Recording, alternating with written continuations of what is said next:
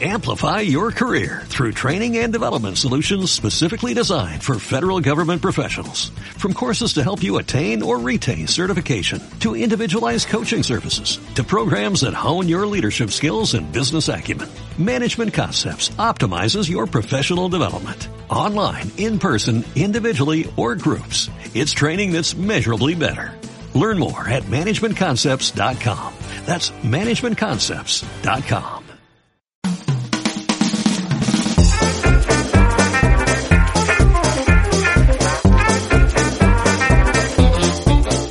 Aquí empieza A tu vera. El podcast feminista de la Diputación de Granada. Para sentirnos cerca. Para aprender juntas. Para disfrutar en compañía. Para compartir saberes. Nos quedamos A tu vera.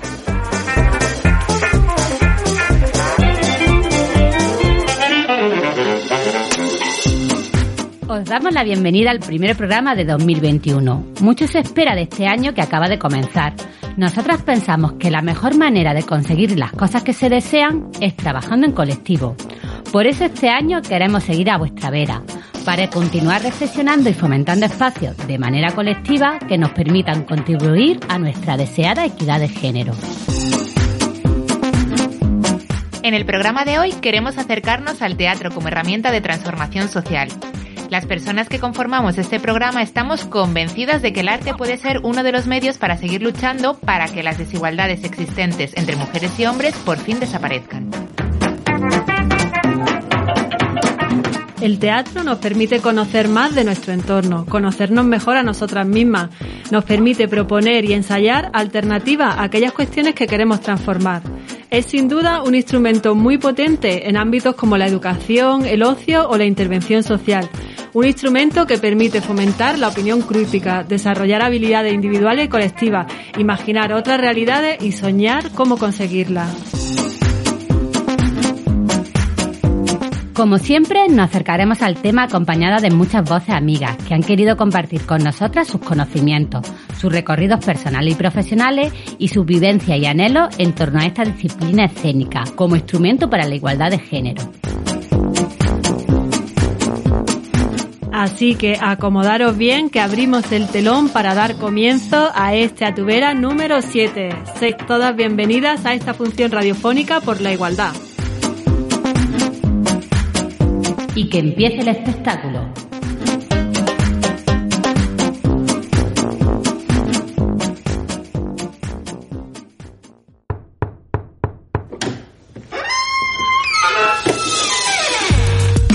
Abre la puerta y deja que corra el viento, que entre y nos traiga voces. Puertas abiertas. Un espacio de preguntas y respuestas.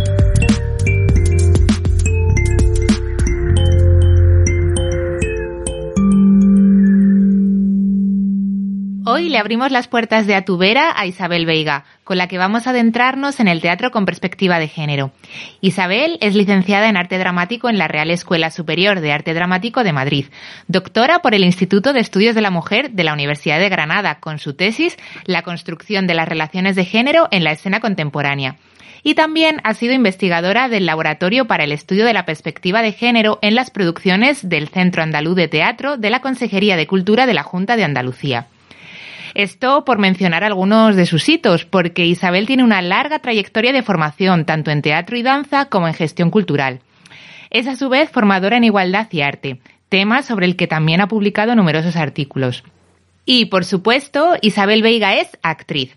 Actualmente forma parte de la compañía Descarriadas con Larisa Ramos y su primer montaje, Ovejas, que está pendiente de estreno.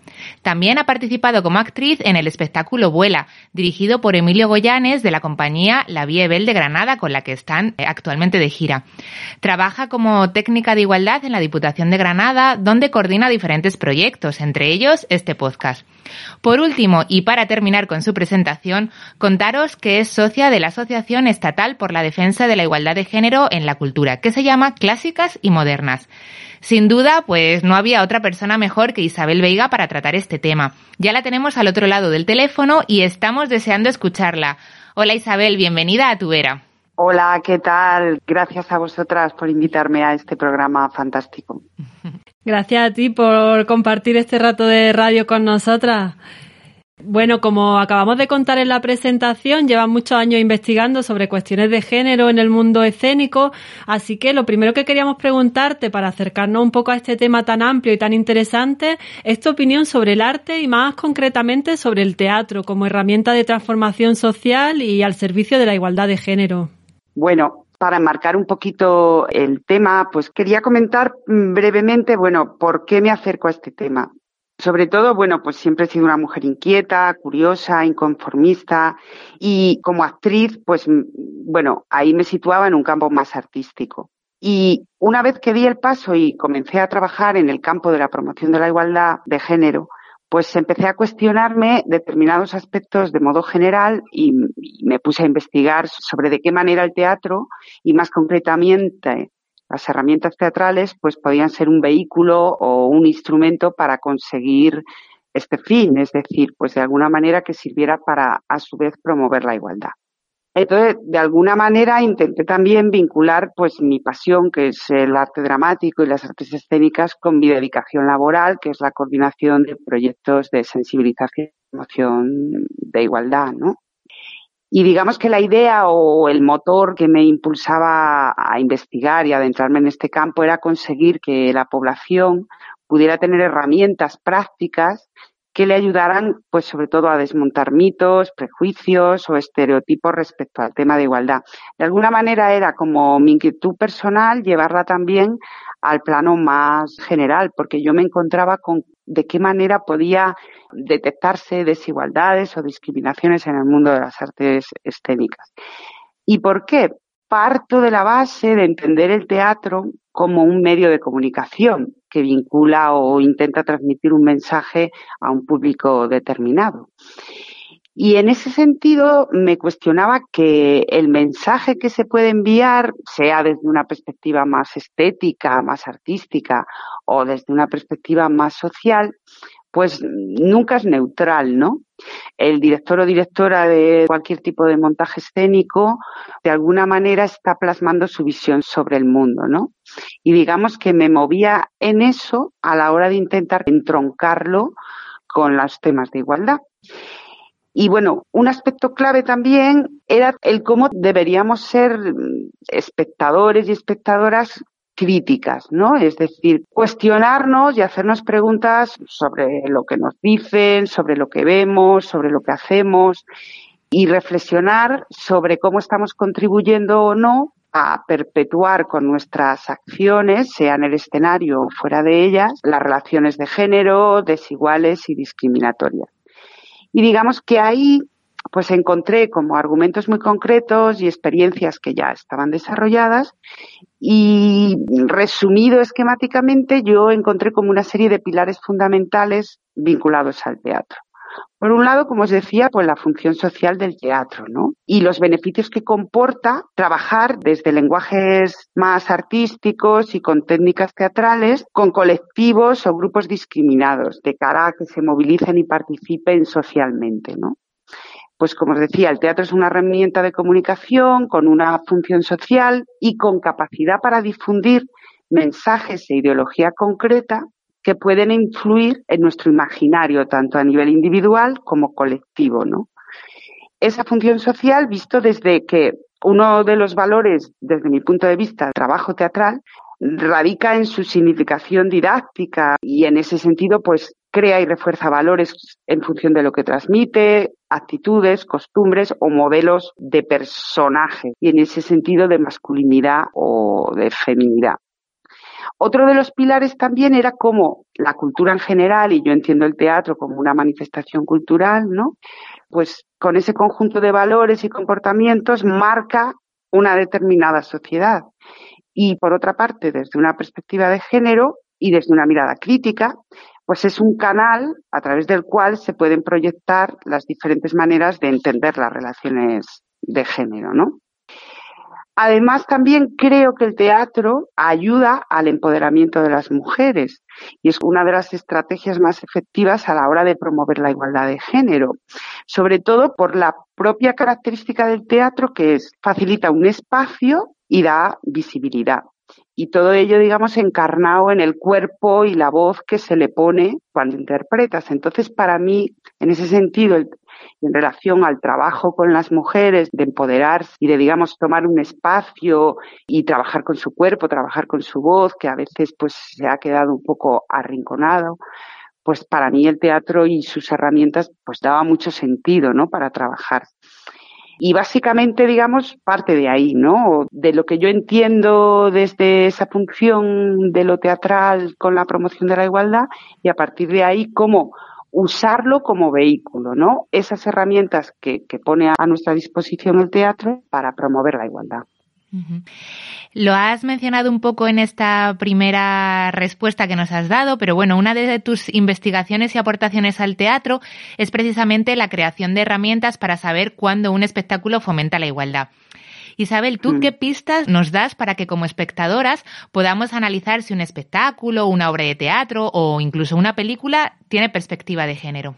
Deciros también ahí que una de mis mayores inquietudes cuando estuve haciendo mi trabajo de investigación, que luego se materializó en, doctorado, pues era la propia inquietud personal. Es decir, yo decía, bueno, ¿cómo aplico esto del género al teatro, ¿no? ¿Qué preguntas me puedo hacer, digamos, para saber si un trabajo escénico, artístico, incorpora o no la perspectiva de género? Y por otra parte, ¿qué preguntas me puedo hacer si yo, digamos, me planteo hacer un espectáculo que incorpore la perspectiva de género, ¿no? Entonces ahí, digamos, fui desarrollando y leyendo mucho, ¿no? Y digamos que fui llegando como, como a un método que podría resumirse en que se podrían analizar dividido en dos grandes bloques, ¿no? Una parte más de aspectos cuantitativos, es decir, en qué modo y de qué manera participan mujeres y hombres, y por otro aspectos más cualitativos, es decir, ya de contenido y de las relaciones que se establecen en un determinado espectáculo en relación a los personajes, ¿no? Cómo se muestran. Y ahí, digamos, yo también lo resumí como en varias preguntas clave, ¿no? En esta parte más cuantitativa, ¿quién hace qué y cómo lo hace, ¿no? Y en la parte más cualitativa, ¿dónde lo hace, cuándo lo hace, a cambio de qué lo hace, con qué lenguaje. También un poco así, pues era como abordar, digamos, tres grandes áreas, que era, pues en relación al lenguaje, ¿no? Detenerse en observar a quién se nombra y cómo se nombra, de qué manera se hace, si se está nombrando de la misma manera a mujeres y hombres, qué cualidades se les atribuyen a unas y a otros y también, por ejemplo, en ese bloque de lenguaje, comprobar si aparecen expresiones discriminatorias o que indiquen estereotipos o prejuicios sexistas. Digamos que en un segundo lugar habría como un gran bloque de contenidos, es decir, qué se está transmitiendo, qué mensajes se están transmitiendo en un determinado montaje. Y en ese sentido, pues atender a los temas que se están tratando y quién protagoniza las piezas como muchas veces ahí, pues según la temática que se trate, la mayoría son protagonistas varones, cuando por otro lado muchas de las temáticas que se abordan son temáticas universales que podrían protagonizarse tanto por hombres como por mujeres, ¿no? Esto por poner un ejemplo. Luego también, pues, qué tipo de tareas o qué ocupación se le asigna a mujeres y hombres. Hablo de personajes, ¿no? Eh, también preguntarse si están reflejando la diversidad de mujeres que actualmente hay a nivel social que vemos claramente cómo suele haber un modelo blanco dominante, ¿no? También, pues, si se visibiliza y se valora, pues, la contribución específica de mujeres anónimas o mujeres que han sido importantes a lo largo de la historia en diferentes ámbitos. También, en relación a contenidos, pues, qué situaciones plantea, si las figuras protagonistas son de autoridad o no, y si esas figuras de autoridad son masculinas o también las hay femeninas, si ofrece una perspectiva pasiva de las mujeres, bueno, en fin. Esto por poner a grandes rasgos. Y habría tercer bloque en lo que sería interesante atender a las imágenes que se proyectan. Y ahí, pues, a modo de ejemplo, pues observar a quién representan estas imágenes, tanto en número como en cantidad, ¿no? Si representan mujeres u hombres, qué características se le atribuye a esos personajes femeninos o a los personajes masculinos, si están contribuyendo a perpetuar estereotipos o no, si, por ejemplo, es frecuente que las mujeres aparezcan solas y desarrollando una profesión que tiene que ver con el ámbito público o no, los tipos de imágenes, si responden a un canon de belleza femenino y o masculino o no, son mujeres diversas de alguna manera su aspecto físico, ¿no? Las expresiones, las emociones, los sentimientos, las cualidades que se les asocia y luego también el contexto en el que aparecen, ¿no? Tanto personajes masculinos como femeninos. En fin, digamos que parece un poco complejo, pero de alguna manera es como sistematizar la información, pero al final no deja de ser qué modelo de personajes nos están planteando en el escenario. Estamos hablando sobre todo de lo que vemos encima del escenario, pero bueno, sabemos que en el teatro hay mucho trabajo que se hace detrás, que no se ve, ¿no? Y nos gustaría que nos contara un poco cuál es la situación de las mujeres en estos trabajos que están más invisibilizados, ¿no? Nos referimos a si hay una participación equilibrada entre hombres y mujeres, por ejemplo, a la hora de realizar trabajos como son, pues, trabajos de dirección, de dramaturgia, trabajos técnicos, etcétera. Podríamos que ser artista y ser mujer, pues es una doble discriminación, quiero decir con esto. El hecho de ser mujer artista, pues ya de por sí lleva implícito lo que a una mujer cualquiera en otro tipo de profesión implica.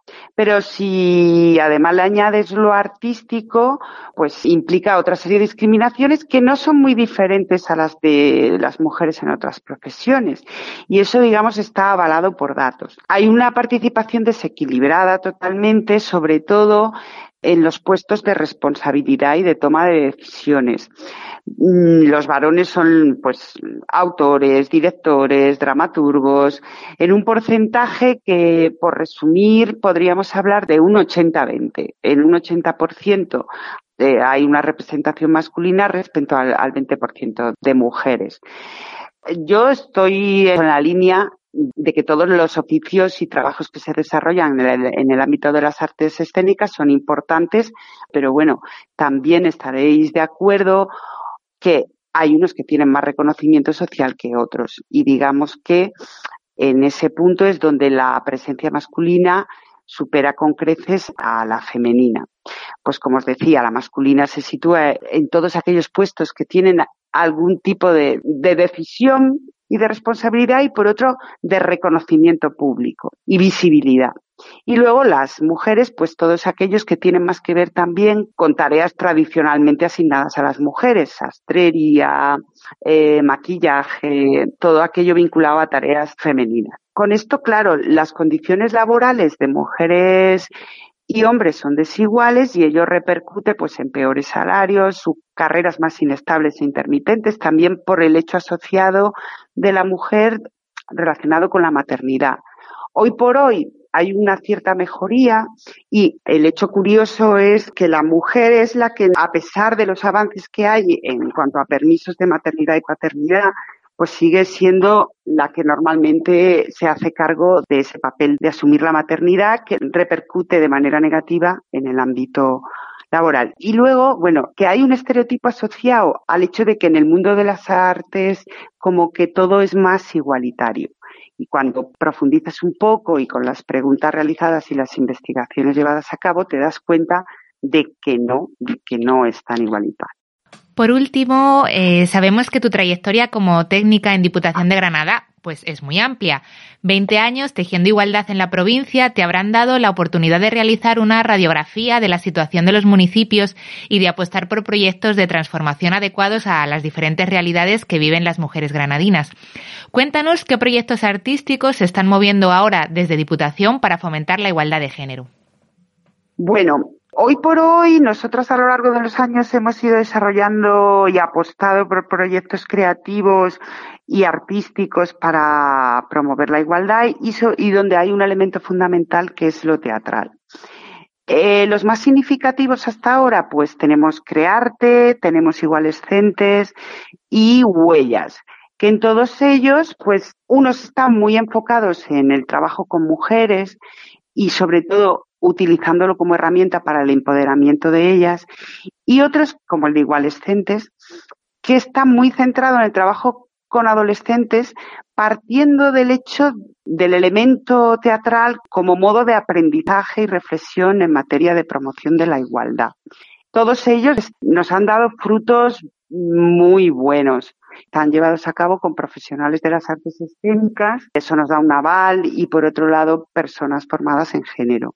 Con Igualescentes llevamos como unas seis, siete ediciones Crearte y Huellas llevan menos ediciones, pero no por ello dejan de ser mejores en cuanto a resultados. También partiendo de la base de que para nosotras en todos estos proyectos que os acabo de nombrar, no es tan importante el resultado creativo final, sino el proceso que desarrollan en una idea que mueve a todos estos proyectos, que es promover la reflexión sobre de qué manera se está promoviendo la igualdad y de qué manera en ellas, digamos, viven dicha desigualdad, utilizando el teatro como herramienta.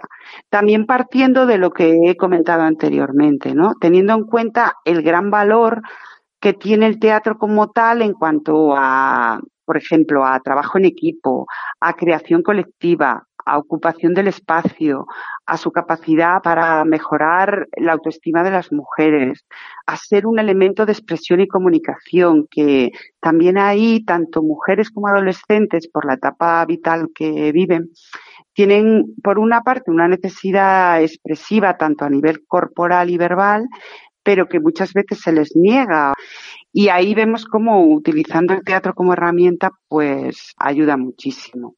Isabel, muchas gracias por compartir todo esto que nos has contado, todo tu conocimiento, toda tu experiencia. La verdad es que nos has dado muy buenas pistas para ponernos las gafas violeta, las famosas gafas violeta de, la que, de las que siempre hablamos.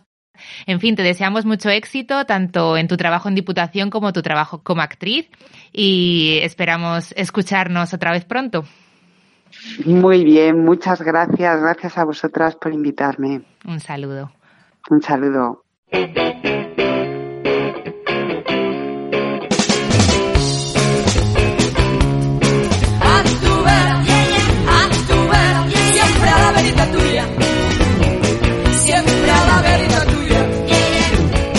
A tu vera.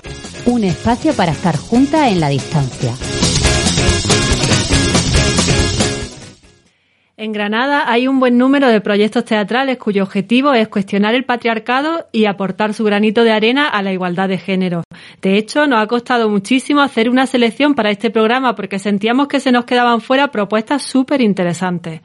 Y una de esas propuestas son la XL, una compañía que nació en nuestra ciudad allá por el 2013.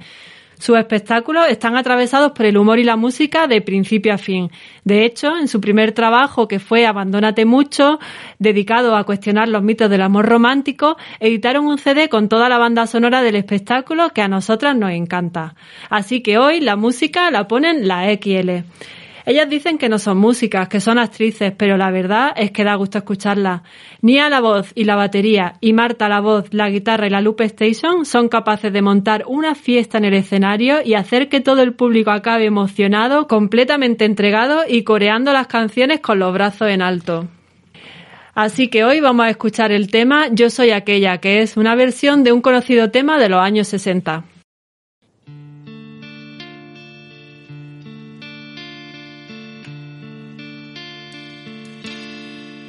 Yo soy aquella seductora, compulsiva.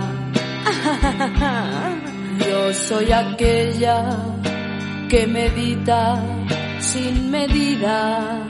Oh, la que no espera, la que no sueña, la que no quiere ser la dueña de tu amor.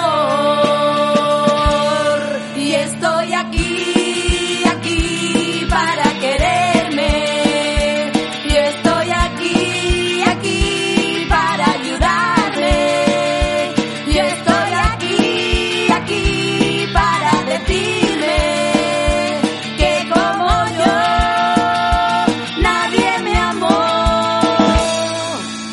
Yo soy aquella princesita conmovida. Yo soy aquella punky bestia destructiva. ¡Ah! Esa coplera y onky se hicieron. Aquella y todas juntas siempre, esa soy yo.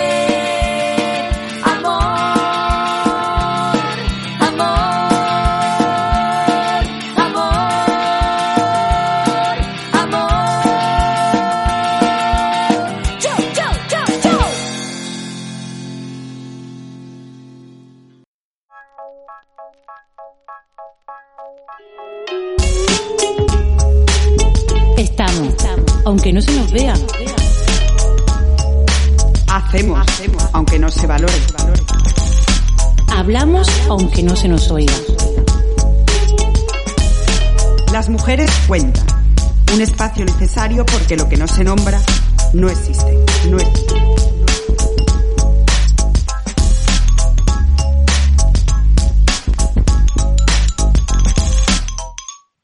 Hoy, en Las Mujeres Cuentan, nos hemos querido acercar a cuatro proyectos que desde diferentes formatos, recorridos y posicionamientos han utilizado y utilizan el teatro como medio para cuestionar y visibilizar las desigualdades, opresiones y violencias de género.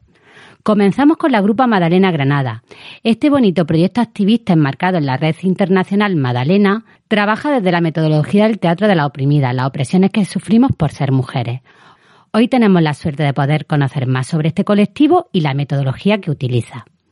Así que le hemos pedido que nos cuenten qué es la Red Internacional Madalena y cómo y cuándo surge la Grupa Madalena en la ciudad de Granada. Hola, eh, soy Ángela y yo participé en el primer laboratorio que se hizo en Granada a finales del 2018. La red internacional Madalena nos, definimos como un movimiento de artistas activistas de diferentes partes del mundo. Eh, somos múltiples y también diversas. Somos oprimidas porque reconocemos las opresiones que vivimos y tenemos el deseo de cambiarlas. Y es a través de nuestra creatividad teatral que encontramos caminos para ser las protagonistas de nuestras historias. Eh, nuestra estética expresa diferentes feminismos, explicita nuestra postura antirracista y posición anticapitalista y antipatriarcal. La construcción de red es una búsqueda permanente desde nuestra identidad feminista madalena, así que eh, estamos en continuo movimiento e interacción con los fenómenos sociales que nos acontecen. Eh, nos estructuramos en cinco regionales, que son América Central, México y Ecuador, América del Sur, Brasil, África y, Europa. Cada regional está compuesta por grupos o nodos locales que participan de las diferentes comisiones de trabajo y hay una coordinación general formada por referentes de la red y representantes de las regionales. El primer laboratorio se realiza en 2010 en Brasil por Bárbara Santos y Alessandra Banucci y realizan una investigación utilizando las herramientas creadas por Augusto Boal, precursor de la metodología del teatro del oprimido elaboran un programa para ponerlo en práctica exclusivamente con mujeres a partir de la pregunta ¿qué nos pasa como mujeres practicantes del teatro del oprimido, empoderadas y fuertes que seguimos reproduciendo y cayendo en estructuras patriarcales que nos dominan? Porque vieron la necesidad de crear un espacio de discusión, reflexión y empoderamiento femenino donde las mujeres tuvieran mayor visibilidad y enfrentar colectivamente las manifestaciones patriarcales, también presentes dentro del amplio movimiento del teatro del oprimido. A partir de ahí se multiplicaron los laboratorios por diferentes territorios, se realizan encuentros para compartir las experiencias de estos laboratorios y así surgió la red internacional. No fue pensado, pero surgió.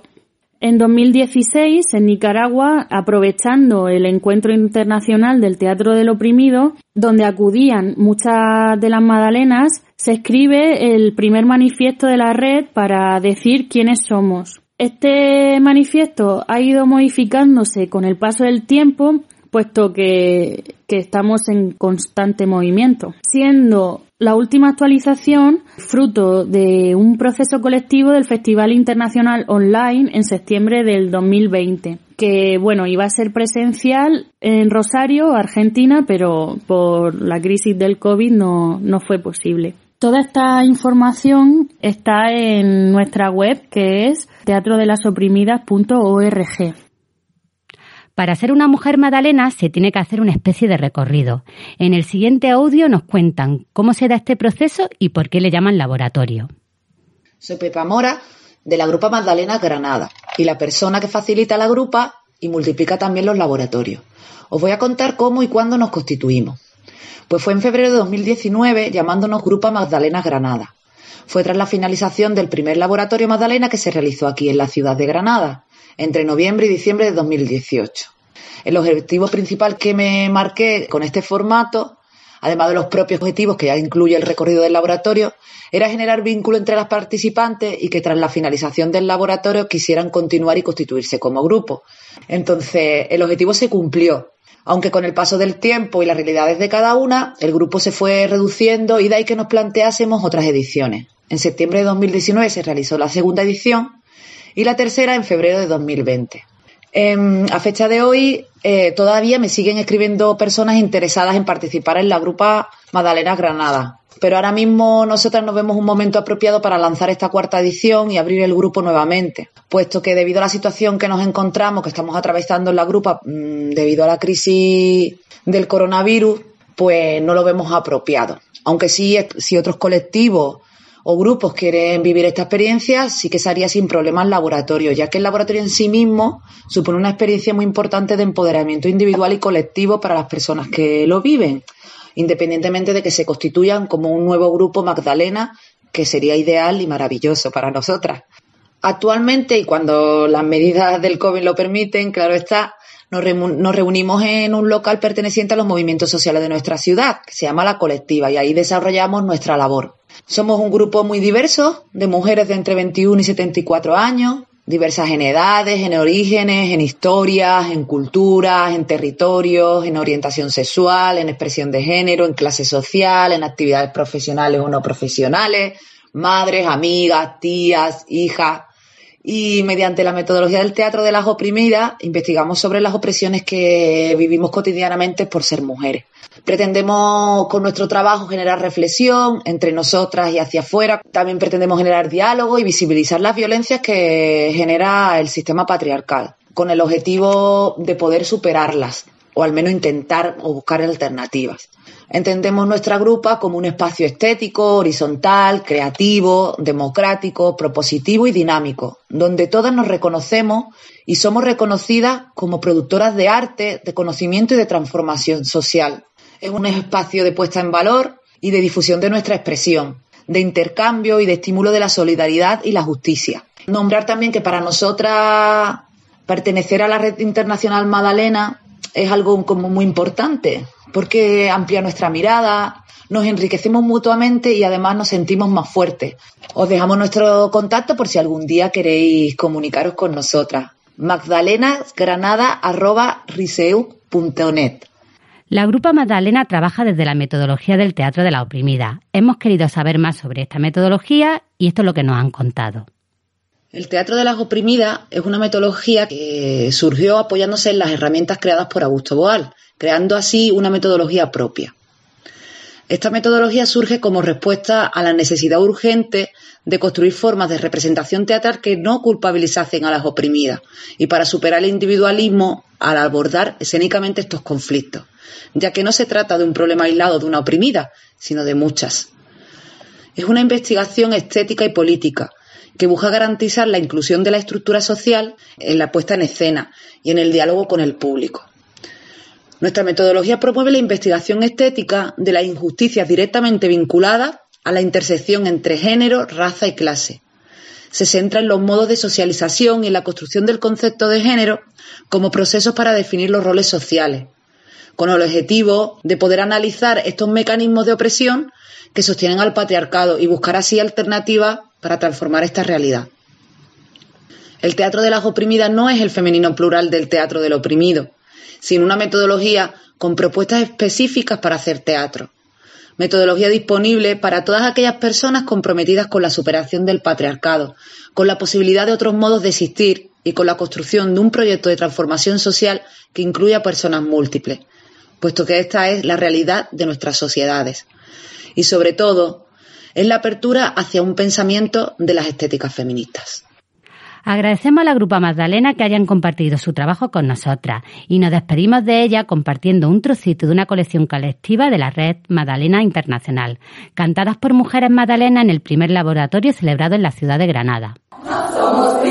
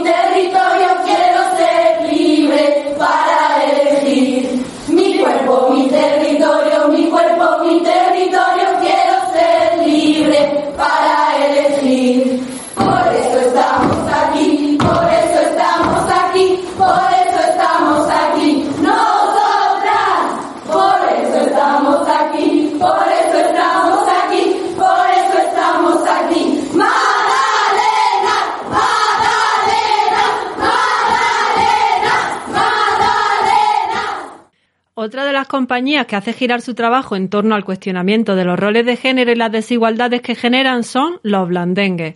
Su espectáculo Ser más hombre, una cuestión musical, trata en clave de humor y a través de un repertorio de canciones el tema de la masculinidad. Su espectáculo se desarrolla en el contexto de un karaoke, donde Javi Parra y Javi Fava interpretan a dos hombres que poco a poco van poniendo sobre la mesa pequeños conflictos con ese rol de hombre que les ha sido asignado matices que no terminan de encajar en el concepto de hombría que se les ha impuesto. Así que le hemos preguntado qué es ser hombres para ellos hoy en día. Bueno, pues es una pregunta muy complicada, pero bueno, para mí ser un hombre hoy es ser una persona dispuesta a cambiar, a cambiar por un lado prejuicios que están muy instalados y a cambiar también la mirada que tenemos no solo sobre las mujeres, sino la mirada sobre, sobre los hombres y las mujeres para vernos como personas realmente iguales en derechos y aceptar que con el cambio nosotros también seremos más completos y más libres. Yo creo que una de las definiciones típicas que se hacen sobre la masculinidad es que lo que está muy claro para muchos hombres es que ser un hombre es no ser una mujer ni ser homosexual. Entonces, pues nosotros precisamente una de las partes, aparte de lo que ha dicho el compañero, pues una de las partes del trabajo es ir precisamente a características que tradicionalmente describen lo que es ser una mujer o lo que es ser un homosexual y abrazarlas como características de, los seres humanos en general, que también pueden ser características de hombres de todo tipo.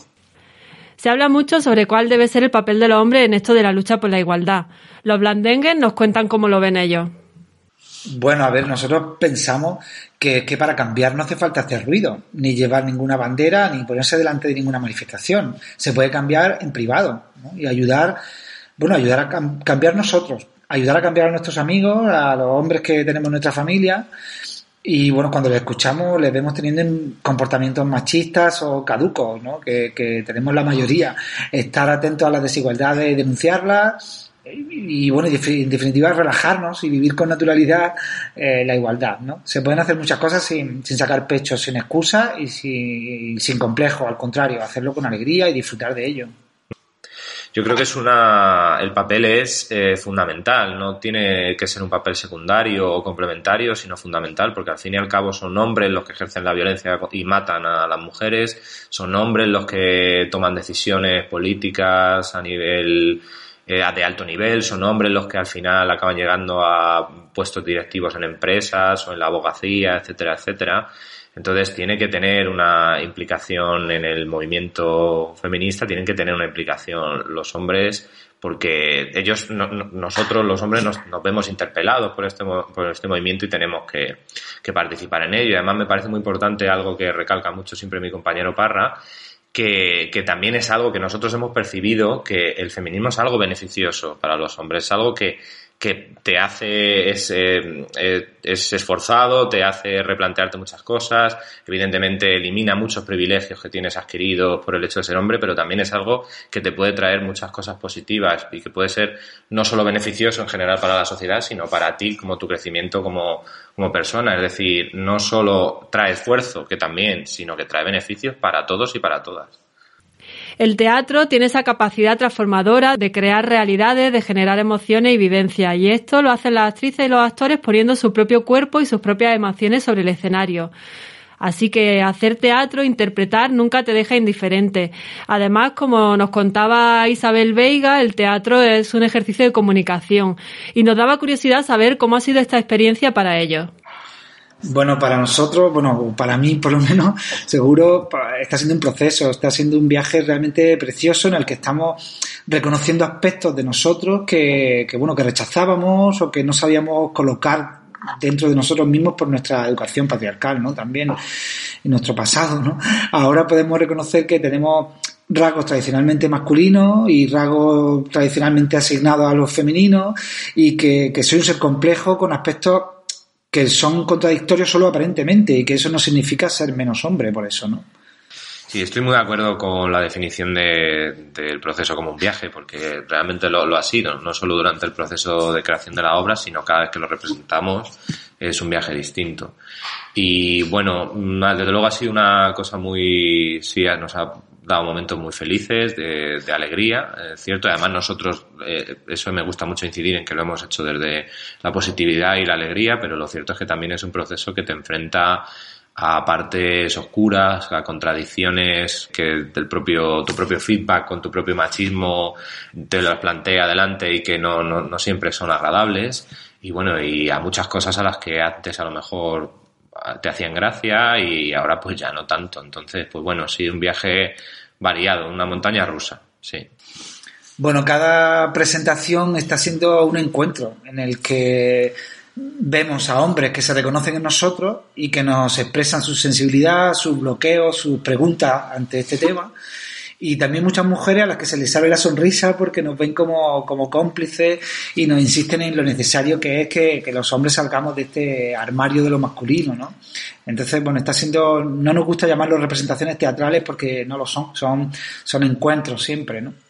Sin embargo, yo percibo muchas veces que la gente que se atreve a venir a darnos un, eh, ese feedback es un poco gente que ya, o sea, como que, que, hemos predicado a los conversos, porque es gente que en realidad está interesada en este tipo de temas y que además más o menos va en la, está un poco en la onda en la que nosotros eh, nos movemos, ¿no?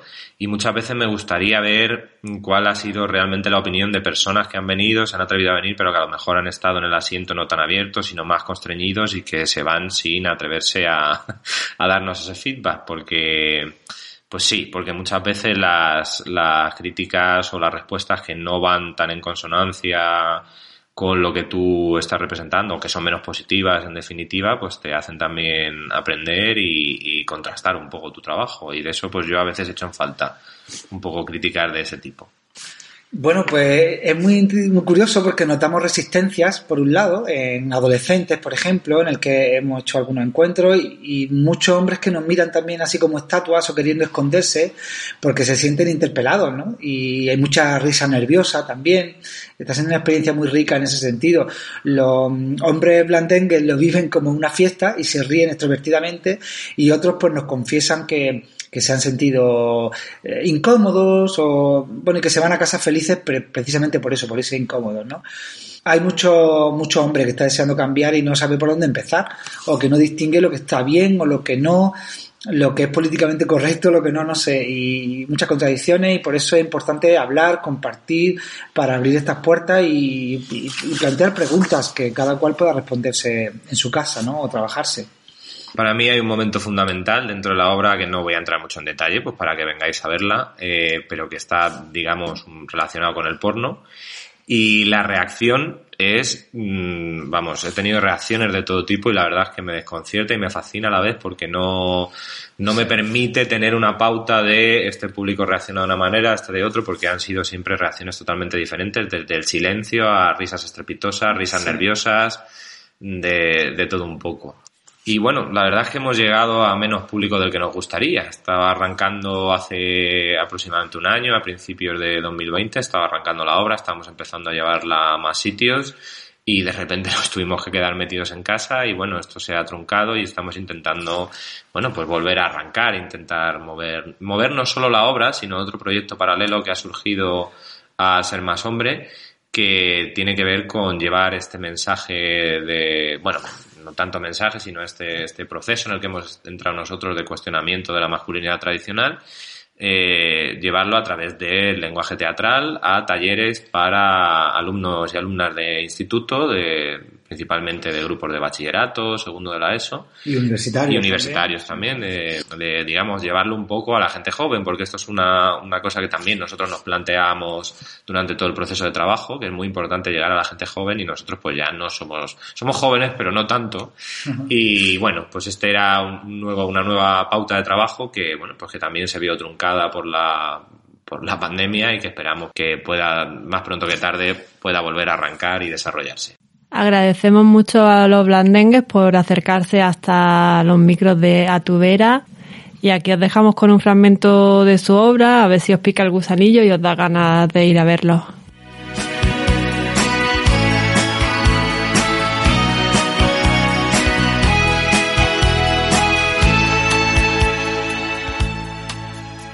No soy el proveedor de mi casa. Siento que la casa es mi mundo. La casa nunca termina de estar bien. La casa nunca, nunca termina de estar bien. Tengo envidia de la vida intensamente artística que tiene mi mujer fuera de casa. He tenido un número bajo de parejas sexuales en mi vida. ¿Cómo de bajo? Bajo. Me interesa más la poesía que el deporte. Hombre, lo que hace Messi es poesía. Es verdad. Mis tardes favoritas las paso al cuidado de mis plantas y flores. Ni me guardo las emociones, ni escondo mis sentimientos. Yo eso siempre lo he visto como un defecto en ti. Tengo pánico a conducir un coche. No tengo carné y no tengo coche. Siempre he tenido más amigas que amigos. A menudo me pregunto si un hombre heterosexual puede tener amigas heterosexuales. Yo las tengo. Le meto el bajo a mano y les estrecho la pantorrilla a todos mis pantalones. Voy a clases de armónica. Tengo una relación zen con el hecho de planchar. Para mí es un momento de paz. Para mí ese momento está en entender. La última vez que lloré mucho fue viendo un reportaje sobre residencias de ancianos en el programa de Wyoming. Disfruto del momento de hacer tarta de queso para mis amigos. Aunque en el momento que más lloré en mi vida era cuando iba a terapia. Una tarde, después de una sesión, me puse a llorar en plena calle a moco tendido. Para continuar, queremos acercaros uno de los proyectos artísticos de Larisa Ramos, actriz, docente y directora de origen argentino que lleva desde 2002 en Granada y que es la persona que está detrás de Mujeraje, un proyecto teatral que ella misma nos explica así. Mujeraje es el encuentro de un grupo de mujeres que ya nos conocíamos de, de otros talleres de teatro y circunstancias diferentes de la vida, que coincidimos en la idea de desarrollar juntas un proyecto teatral un proyecto que abriera un espacio físico, eh, real y de tiempo propio en nuestras vidas para poder utilizar el teatro como un medio para repensarnos, para representar y analizar diferentes situaciones dramáticas que, bueno, que en definitiva son el reflejo, el reflejo de, de las relaciones humanas y de sus condicionantes sociopolíticos y culturales. Además, por supuesto, casi como primer punto diría, el de encontrar el placer, la diversión y el compromiso de trabajar juntas, de aprender la una de la otra, de escucharnos y de fortalecer esos vínculos entre mujeres, ¿no? de esas redes artísticas, emocionales y humanas, en definitiva.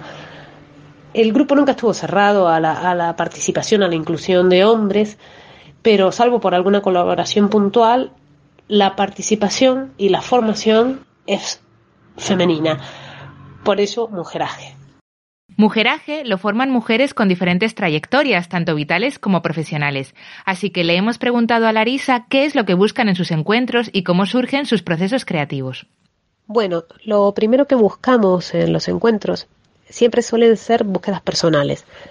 Hacer teatro te obliga primero que nada a encontrarte contigo misma, volver a descubrirte, reconocer tus fortalezas, tus prejuicios y otros lugares diferentes que no habitamos cotidianamente y que no solo abren puertas muy personales, sino que además te permiten ponerte en otras pieles, en otras situaciones y poder ampliar los propios puntos de vista sobre las cosas. El teatro, como decía Valle Inclán, como un espejo deformante, ¿no? Donde poder vernos nosotros mismos y donde poder ver también otras situaciones. En los encuentros trabajamos herramientas teatrales muy distintas, muy diferentes. Para mí las herramientas teatrales eh, son herramientas que nos sirven para poder poner voz, para poder poner el cuerpo, para defender ideas, para poner en acción nuestros pensamientos, en definitiva para empoderarnos como mujeres creativas y críticas. Eh, Mujeraje es un grupo joven, eh, llevamos año y medio de trabajo conjunto y en los diferentes procesos que hemos abordado hemos empezado con obras clásicas, donde las mujeres siempre son las protagonistas, obras donde se visibiliza el lugar de la mujer, que en muchos casos lugares oprimidos por las circunstancias. Eh, obras que nos interpelan hoy en día. Por ejemplo, la primera, el primer trabajo que hemos hecho fue La casa de Bernarda Alba de García Lorca, eh, totalmente ayornada, que la hemos traído a hoy en día, que esta obra es del 36, pero hoy en día en lugares, en diferentes lugares y en diferentes circunstancias podría ser completamente actual. Entonces mm, la hemos traído actualizada para replantearnos cosas. Un tranvía llamado Deseo, por ejemplo, de Tennessee Williams, también es una obra donde dos de las protagonistas mujeres eh, sufren eh, maltrato y violencia y terror y miseria en el primer franquismo de Sánchez Sinisterra, que es también las mujeres como protagonistas de la guerra y la posguerra española. Para nosotras siempre es importante buscar los lugares de la mujer, los de las, mujeres que somos y las que no somos también, pero que podríamos ser. Eh, buscar esas voces, ponerles cuerpo y ponerles acción, crear ese hueco en la escena, abrir ese hueco para poder mm, vernos y repensarnos. También se han querido acercar a este a Tubera dos participantes de Mujeraje, que han compartido lo que significa para ellas participar en este proyecto que usa el teatro como herramienta de transformación personal y social. Bueno, en primer lugar te diría que para mí Mujeraje significa un espacio donde he podido desarrollar y descubrir diferentes facetas de mí misma. Pero no solo es eso, sino que te diría que me da la oportunidad de compartirlo con mis compañeras. Luego, bueno, pues por otro lado, este espacio nos permite ser más tolerantes al escucharnos, al comprendernos y en definitiva nos facilita la expresión de nuestras inquietudes más profundas como mujeres. La verdad es que es un auténtico placer compartir escenas con mis compañeras, con cada una de ellas, porque de alguna manera nos servimos de espejo y desde luego siempre en un espacio de seguridad y absoluta libertad.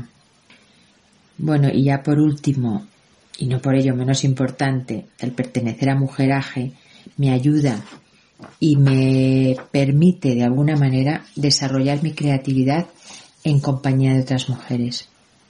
Y por supuesto me ofrece un espacio donde me divierto y me lo paso muy muy bien. Así que bueno, por todo ello, tanto por el trabajo de desarrollo personal como por el compartir, el poder escuchar, el comprender, el expresar y también por diversión me siento muy, muy orgullosa de pertenecer a este grupo. Participar en Mujeraje para mí significa muchas cosas, porque no es solo un taller al que vas, sino es un lugar donde eres. Y cuando eres en compañía de otras personas, llegas a otros niveles de comprensión, de plenitud e incluso de expresión de tu propio arte. Por lo que Mujeraje para mí es un espacio de creación y de libertad basado en el respeto y en el compañerismo, y eso tiene un valor que personalmente encuentro muy difícil de encapsular en palabras. Creo que sería mucho más fácil transmitirlo en el escenario, que, es donde realmente se ve lo que hace Mujeraje distinto. En este espacio nosotras podemos evolucionar interpretativamente y además tenemos la posibilidad de compartir cuestiones que nos mueven como personas individuales y como colectivos. Porque es cierto que nos unen la cultura, el género en este caso y el momento histórico que estamos viviendo. Pero además somos un grupo de mujeres muy heterogéneos. Las edades, la procedencia, eh, la actualidad, incluso los anhelos de cada una son muy distintos. Y eso enriquece mucho al conjunto. Y cuando la escucha es activa, el respeto y el amor son la base de un grupo, los resultados, al menos para mí, son de una calidad tanto artística como humana inigualable. Aprendo mucho de mis compañeras cada día como actrices y como personas, y creo que juntas generamos una comunidad de la que me puedo sentir realmente orgullosa. Podéis conocer un poquito más de Mujeraje en su Instagram, en donde podréis ver brillantes interpretaciones de las mujeres de la casa de Bernarda Alba. Os dejamos un pedacito de Adela.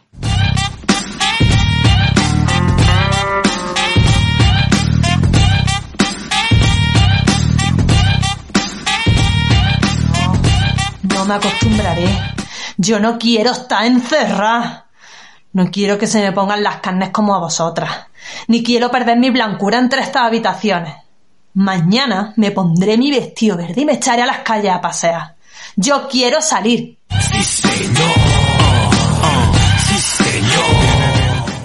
Terminamos con otra compañía granadina conformada por dos grandes artistas, Irene Fernández y Mariquilla Muñoz, con las que charlamos sobre su espectáculo Reflexiones de Mujeres al borde del abismo, al que no hemos querido acercar porque a través de monólogos teatrales, conversaciones y grandes dosis de humor y realidad ponen en cuestionamiento parte de la sociabilización que perpetúa la desigualdad en torno al género. Son muchos los temas que abarcan el espectáculo, el acoso callejero, el concepto de soledad desde una perspectiva feminista, los roles que recibimos sobre género, a través de las canciones, por ejemplo, el empoderamiento de las mujeres. Nosotras hemos visto el espectáculo y la verdad es que nos hemos sentido bastante identificadas en muchas de las cuestiones planteadas, así que quisimos preguntarles cómo fue el proceso de creación de las escenas, si partían de vivencias personales y esto fue lo que nos contestaron. Pues el proceso de creación sí, parte de experiencias personales, porque vamos, todo, todo son experiencias que nosotras mismas hemos vivido, hemos sentido. Y como decimos al principio del espectáculo, pues todo está basado en hechos reales y es tal cual.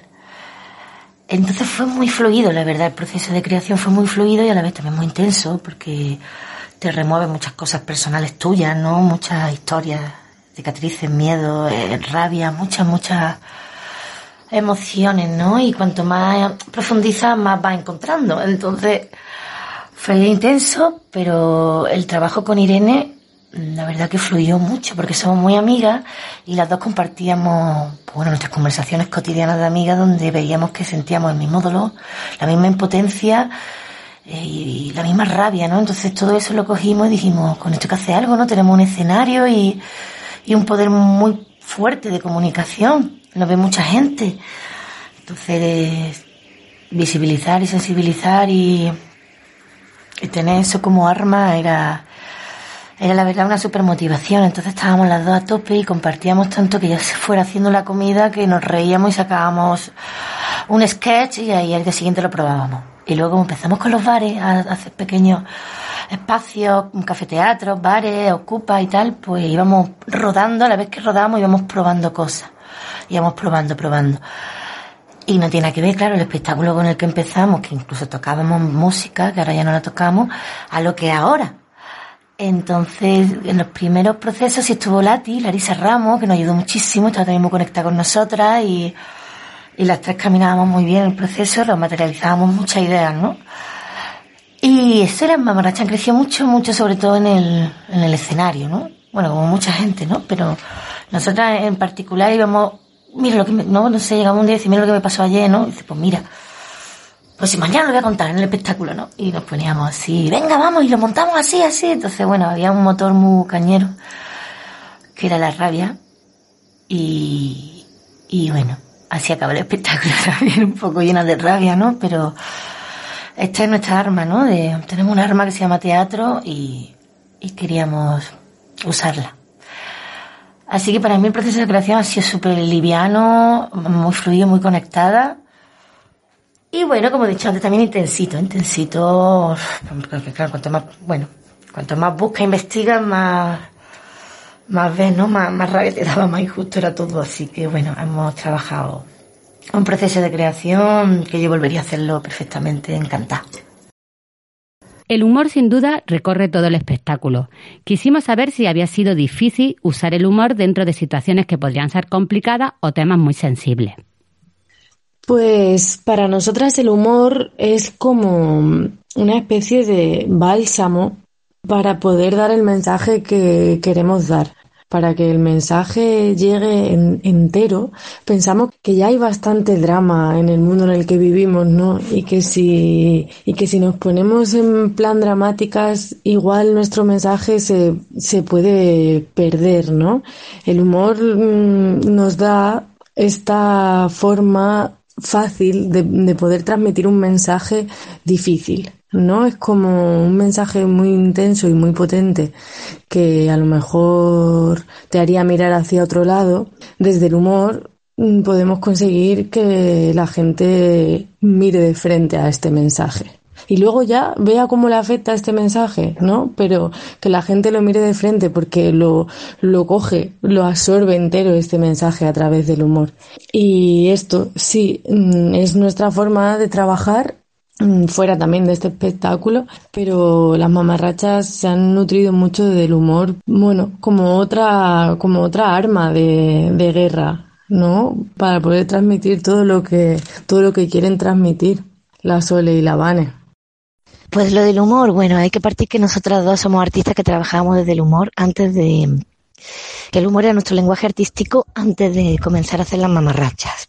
Y hay veces que, bueno, a mí, Mariquilla, personalmente me pasa que a veces me quiero poner dramática y no sé cómo lo hago, pero la gente se ríe más. Hay algo ahí nato en mí que, que tira al humor, a veces sin quererlo. Pero sí que queríamos darle liviandad a los temas tan fuertes que estábamos contando.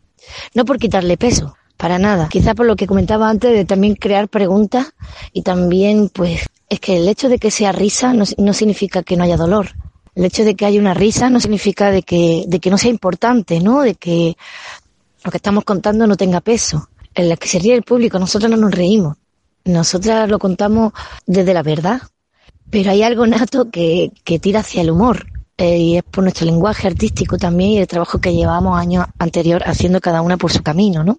Y creemos que si al drama le ponemos drama, bueno, sobre todo en, el lenguaje que tenían las mamarrachas, que no deja de ser una, un show, ¿no? No es una obra teatral con un planteamiento nudo desenlace, digamos, con una dramaturgia de mucho trabajo, ¿no? Al final es un show de, mírate, yo, directamente no hay cuarta pared, hablamos directamente al público, entonces es una manera también, hacer un show, hacer una showwoman como podemos serlo un poco, ¿no? Sin cuarta pared y hablar directamente al público. Y donde nuestro objetivo es dar preguntas y no dar respuestas, el humor nos sirve para, para acercarnos más al público, ¿no? La risa, la risa es universal. Y la verdad que a través del humor eh, yo me sorprendió mucho como muchísimos hombres se me han acercado a decir, hostia, hostia, me he quedado hecho una mierda. Y bueno, era una forma de atrapar, ¿no? De, mira qué divertidas somos, pero zasca. ¿Sabes? Atrapando y dar esas hostias de realidad a través de la risa. Y como dice George Carl, detrás de cada risa hay un gran dolor.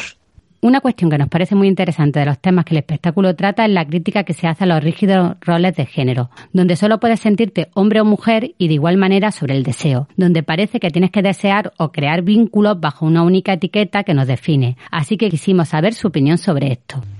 Pues esta parte del espectáculo, en mí, en Irene, a mí me, me hace viajar al pasado de mi vida, ¿no? Me pone como, como en mi parte más adolescente. Recuerdo cuando me estaba conformando como persona, ¿no? Cuando en estos momentos de, de máxima explosión hormonal que, que tenemos en, en esa época de la adolescencia, en el que no entendía no entendía, en el que mi vida era mm, un verdadero trauma, por así decirlo, el tema de mm, tener que encasillarme en algún sitio y no entender el por qué.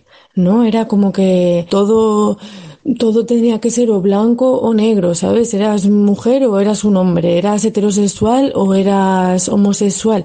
Y yo sentía que no encajaba en, en, ninguna, en ninguna de estas dos dicotomías, ¿no? Para mí era como, pues sí, yo noto que tengo cosas de mujer, tengo cosas de hombre, tengo cosas femeninas, tengo cosas masculinas. Es que yo me he sentido siempre como una mezcla de todo. Y luego también, hablando de la parte más del deseo, aquí era así que donde ya me sentía perdidísima porque, mm, porque no entendía por qué tenía que decidir tomar una decisión. Es que no me sentía capaz. De hecho, a mis 32 años de edad no me siento capaz todavía de tomar ninguna decisión, ¿no? Es como algo que vivo independientemente de, de quién sea la persona con la que me pasa, ¿no? O las personas con las que me pasa el tema del deseo.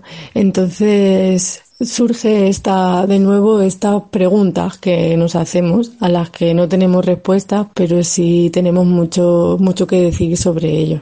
Os aconsejamos que si tenéis oportunidad, no os perdáis hasta dos mamarrachas, porque tienen mucho que contar.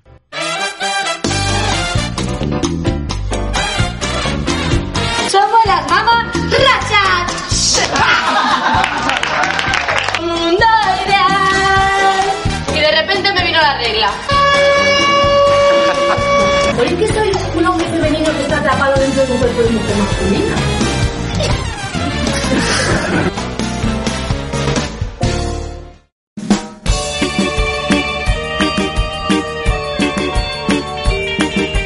A tu vera quiere ser tu altavoz. Manda un audio de WhatsApp al teléfono 628 19 1507 con tus opiniones, recomendaciones, inquietudes, propuestas, críticas. Porque a tu vera lo construimos entre todas. 628 19 1507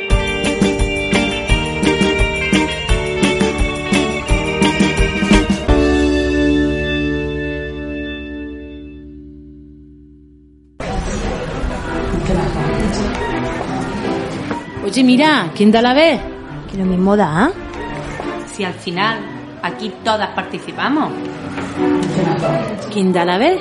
El espacio de Atubera, abierto a tus sentires, a tus reflexiones y tus inquietudes.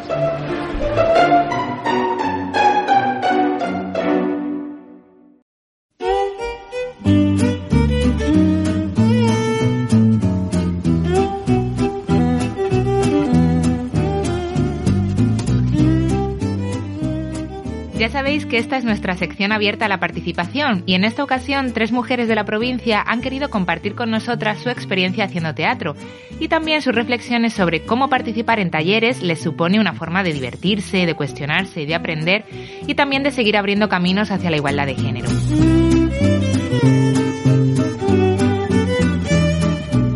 Vamos a escuchar primero a Encarnita Valverde Ariza, que es la presidenta de la Asociación de Mujeres Mercedes Salinas de Jun. Para ella el teatro es una vía de escape de la rutina para seguir creciendo y aprendiendo con las mujeres de su entorno. Además, orgullosa, nos cuenta los premios y reconocimientos recibidos en tantos años participando en actividades teatrales.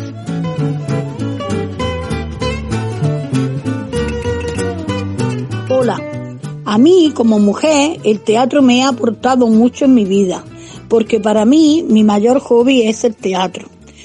Me ha encantado desde que era niña. En, el colegio ya me apuntaba siempre los teatricos, comedias, como lo llamaban en aquellos tiempos. Siempre estaba en ellas. Cuando me vine al pueblo de Jun del cual ya era, se creó la Asociación de Mujeres Mercedes Salinas, de la cual fui una socia fundadora, ya 25 años. También creamos poco tiempo después un grupillo de teatro mis compañeras eran en aquel momento Ada López Morón, Carmen Garrido, Chari Jiménez y María del Mar Fernández. La primera monitora y gran profesional era Isabel Vega Barrio, nuestra Isabel, ahora en Diputación. ¿Quién no la conoce? ¿Cómo es en su trabajo? No por ese, sino gran dúo también con Larisa Ramos en tantas obras. Me siento gran admiradora de ella y como me hubiera gustado ser alguno de ellas. Desde entonces hemos participado en varios certámenes, quedando en muy buen lugar siempre. Actuábamos con otras asociaciones de todos puntos, vamos, de toda la geografía de Granada, aprendiendo mucho una de otras. Todos pasándola muy bien en los teatros, Alhambra, Armilla, etcétera. Luego, de la mano de Patricia Trujillo, por Diputación y otros, pues hicimos historias de mujer, y todos tenemos la misma historia, de Darío Fo y Fran Ramé, quedando muy bien y nos felicitó Asunción Balaguer, que vino a la muestra como jurado. Ahora, desde unos años atrás, también seguimos con el teatro, otras caras nuevas y con mucho arte, más jóvenes. La mayor soy yo y con menos vergüenza, claro. Hemos hecho obras de cosecha propia, escritas por una de nuestras socias, Francisca Ballesteros Vázquez, secretaria de la asociación. Lo pasamos muy bien y muy motivadas con todo. Hemos actuado en varios actos de otros pueblos, semanas culturales y teatros de Alfacá, todos los años con alguna de nuestras obras, para finales de curso y semanas culturales. El tablao flamenco, Secretos bajo el moral, Las lavanderas del río, quedando esta obra en el segundo lugar en la muestra de teatro José Tamayo de la Chana. No sé si peco de falsa modestia, pero con esta obra me dieron el primer premio a la mejor actriz principal. Me puse muy contenta. Ahora con este paro forzoso con la pandemia, la cual lo echamos mucho de menos, porque nos lo pasamos bomba en los ensayos, nos olvida todo lo que cada una trae de problemas de su casa, nos reímos de nosotras mismas y nos dirigimos sí la una a la otra con la ayuda de Paqui, la que las escribe.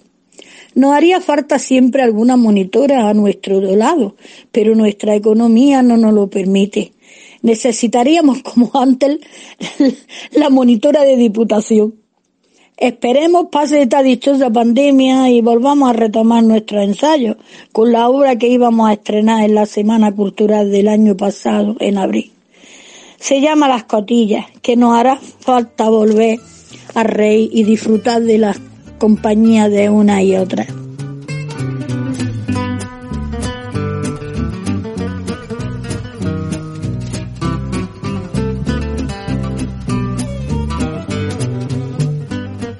A continuación, María Ángeles Ruiz, presidenta de la Asociación de Mujeres El Futuro de Otura, comparte con nosotras su visión y su experiencia con el teatro como herramienta de transformación personal y social por la igualdad. Para llegar a la igualdad o caminar para la igualdad, todas las herramientas que tengamos son buenas, pero el teatro es fundamental ya que conseguimos exteriorizar el valor de las mujeres en muchísimas obras que representamos, así como unirnos al hombre para la igualdad. En el teatro podemos estar los dos sexos representados y eso hace que haya una conjunción en el trabajo y que nos apoyemos uno a otro. En definitiva, creo que puede ser una herramienta buena para la igualdad. Para mí, el teatro ha sido lo que me ha dado fortaleza, estabilidad emocional, conocimiento, eh, saber mm, de alguna manera expresarme, ya que como conociendo el texto es más fácil Mm, decirlo y no quedarte cortada en nada. Bueno, aunque te sepas el texto, te puedes quedar atrancada alguna vez, ¿no? Porque se olvide. Pero yo creo que empodera a la mujer el teatro y nos hace muchísimo más libres. Por último, ha querido compartir su experiencia en este programa dedicado al teatro como instrumento para el fomento de la igualdad de género la presidenta de la Asociación de Mujeres de Domingo Pérez, María del Mar Barrera Lorente. Le agradecemos a ella y al resto de mujeres que han querido participar que no hayan contado sus vivencias teatrales. Yo creo que el teatro, como cualquier otra expresión cultural, es una buena herramienta para caminar hacia la igualdad de género. Es una herramienta de transformación social, porque a través del teatro se pueden desmontar mitos, hacerte, hacerle ver a la sociedad la carencia de igualdad que tenemos todavía, a pesar de haber conseguido muchos logros. Es más, yo creo que se debería de empezar a hacer teatro con perspectiva de género desde la edad escolar, porque en el cole mm, se ve claramente cómo los niños y las niñas repiten los comportamientos de las personas adultas. Los niños le dan poco valor al género femenino y las niñas lo asumen porque creen que es así, claro, y es lo que ven en sus casas y en la sociedad en general. En nuestro taller de teatro, las obras que realizamos a todas le, intentamos dar esa perspectiva de género. De hecho, una de ellas fue sacada de, de la realidad en la que vivimos las mujeres de los pueblos. Fue muy divertida y cada una pues aportó su granito de arena y nuestra monitora Lati que es estupenda y nosotras la queremos muchísimo, pues ella fue engarzando las la escenas del trabajo de las mujeres mm, en la casa al cuidado de, los niños, de los mayores, de la importancia que le damos a la limpieza, cómo influye la, publicidad en, nosotros con, la belleza, por ejemplo, el trabajo que se hace desde las asociaciones de mujeres, etcétera. Y de ahí salió la obra La, mujer en noticias, que por cierto nos presentamos al concurso de teatro de, igualdad Mariana Pineda y ganamos el primer premio. Sobre qué me ha aportado a mí mm, personalmente el teatro, pues la verdad que muchas cosas y todas positivas. El teatro es una actividad que requiere mucho esfuerzo y concentración, pero claro, cuando haces una actividad que te gusta, pues es divertido. Lo pasas muy bien con el grupo, aumenta la creatividad, porque claro, cuando te dicen que improvises una historia una escena en el momento, tú dices, Dios mío, ¿cómo voy a hacer yo eso si, si eso es imposible? Pero te van viniendo cosas a la cabeza y lo haces. Trabaja mucho la imaginación y, la agilidad mental. Aprende a improvisar, pues cuando no te acuerdas de algo o dices algo para dar pie a la compañera, para seguir el hilo de, de la historia. En fin, se mejora la comunicación, aprende vocabulario, vence la timidez, se van los complejos, aprende a hablar en público. Vamos, que te enriquece culturalmente. Además, también mm, se adquiere un, compromiso con el grupo, porque te hace pues, ser puntual, procurar no faltar nunca ninguna clase, la responsabilidad, el respeto y sobre todo el compañerismo, porque se comparten experiencias y crece un, vínculo de amistad que se mantiene en el tiempo. Y sobre todo lo que he aprendido a valorar mi tiempo, a darle prioridad a hacer cosas que me gustan, aparcando todas las tareas y decir este tiempo es mío y es para disfrutarlo.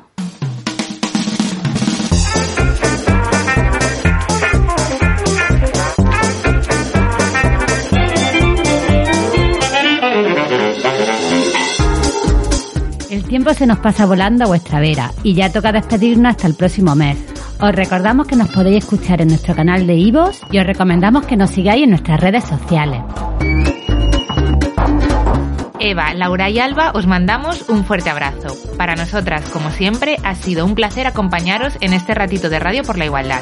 Esperamos que lo hayáis disfrutado tanto como nosotras preparándolo. Queremos agradecer mucho la participación de todas las voces que se han acercado a Tubera para compartir con nosotras su experiencia y proyectos. Nosotras volvemos dentro de un mes. Hasta entonces, cuidaos mucho y apoyad los proyectos teatrales locales que en estos momentos nos necesitan más que nunca.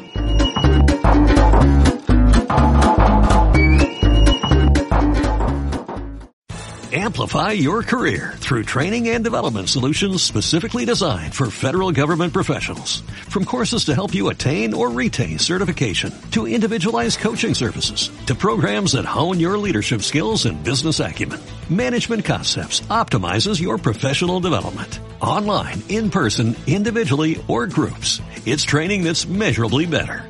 Learn more at managementconcepts.com. That's managementconcepts.com.